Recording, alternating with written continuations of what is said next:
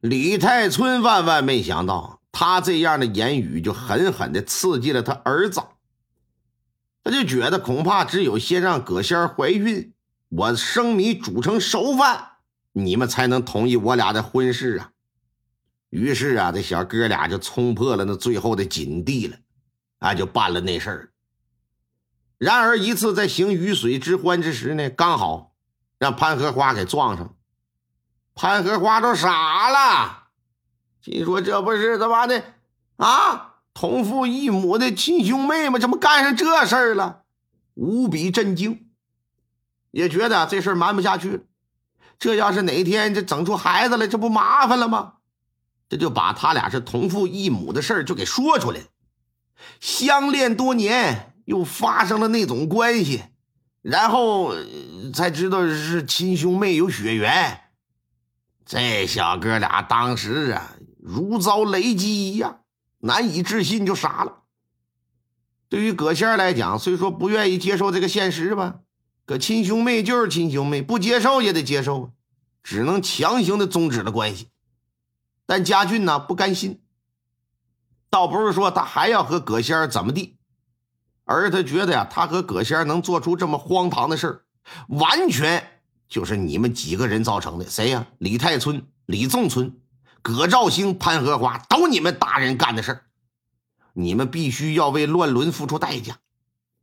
不过李太春和潘荷花是亲爹亲妈，他再狠也狠不下心去对付他俩。这就把目标呢放在李仲春和葛兆兴的身上，然后就开始计划如何整死他们。中秋节的前夕，他有一天上街，就遇到一个长得呀跟王建聪挺像的要饭花子。当时这小子灵机一动，就想出一个借刀杀人的计法来。要饭花子以乞讨为生，一天不要饭，那可能就得饿死。当家俊给他提供大鱼大肉。啊！杀了人后还能得到一百两银子，这要饭花子呀，心说这买卖值得一干呢。啊，当下就同意了。李家的祠堂啊，供奉的佛像后头呢有一道暗门，这是几年前家俊去上香时无意发现的。开开暗门进去是一个很宽敞的地下室，另一边通到后花园，后花园里有个出口。是一块大石头给压着的。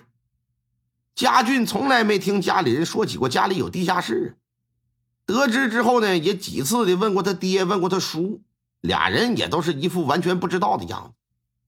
这他就由此判断说，这可能是当年他爷爷建造宅子的时候给留下来的，可能是由于爷爷当年突发疾病走了，没来得及告诉他爹和他叔，哎，所以他俩不知道。那这对他来讲无疑是个好消息啊！在一个深夜啊，把要饭花子就带回来了，就藏在这地下室了。白天这要饭的不能出来，啊，到了晚上可以上他房间去吃饭去。中秋之夜的戏台上，在家俊的安排之下，这要饭花子露了一面，为后头的作案将凶手引到王建聪鬼魂索命上就做了个铺垫。李仲村被害那晚，他是半夜做噩梦睡不着，决定出去散步。刚打院子出来，就碰到啊前来找他的家俊。家俊说：“那啥，祠堂里发现个暗门，我进去一看呢，二叔里边有无数的金银珠宝啊，你赶紧过来看看来吧。”这李仲村半信半疑，跟着就来了。到了祠堂，打开暗门，伸脑袋往里一看，看到的是个要饭花子。当时就傻了，刚想往后退，家俊在后头一脚就给踹进去。要饭花子抡起手里的那个铁蜡台，照着他后脑勺子啊，啪，当场就给砸死了。之后如法炮制，又砸死了管家。葛仙儿原本不在家俊的死亡名单上。可是，当葛仙找到他，跟自己说已经怀孕仨月，眼看肚子起来的时候，快瞒不下去的时候，完了，家俊丧心病狂，对他就动了杀心。他觉得这要不杀了他，将来传出去自己和亲妹妹有染，还整出孩子来了，我我我活不活？我要不要面子了？啊！另外，他也发现县太爷对他有所怀疑了，觉得刚好用葛仙死在家里，可以给自己造个清白。那天上前院接受老爷审问，他先到地下室通知要饭花子说：“你一会儿结果了葛仙儿的性命。”又悄悄告诉葛仙儿说：“你呀，上祠堂等我，一会儿我过去给你个交代。”他妹妹葛仙儿不明就里呀。进到佛堂，让要饭花子就给砸死了。至此，李家这起连环杀人案才算是彻底告破。老爷把李家俊和他要饭花子押回县衙进行审判，结果毫无悬念，双双判了死刑啊。至于不守妇道的潘荷花、陶小红，被打了板子啊，交由官媒发卖。结案之后啊，老爷不禁感慨啊。有钱人呐，是真他妈会玩啊！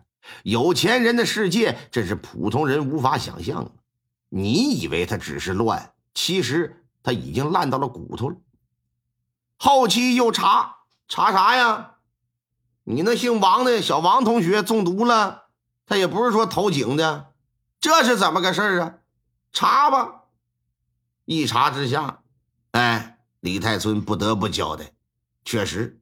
当年呢，是自己动了杀心了，命管家买的砒霜，把他呀给骗来了，一顿好酒好饭，把这人就给灌进去了，灌进去是强行推入井里的。你看这案中案呢，啊连环锁扣案呢，善恶到头终有报，人间正道是沧桑。老爷一看这也太烂套了，赶紧吧，上奏朝廷，让上面啊前来定夺吧。上面定夺咋的？那葛管家已经死了，现在剩李老爷一个人呢，依旧是交由官府法办，按律当斩。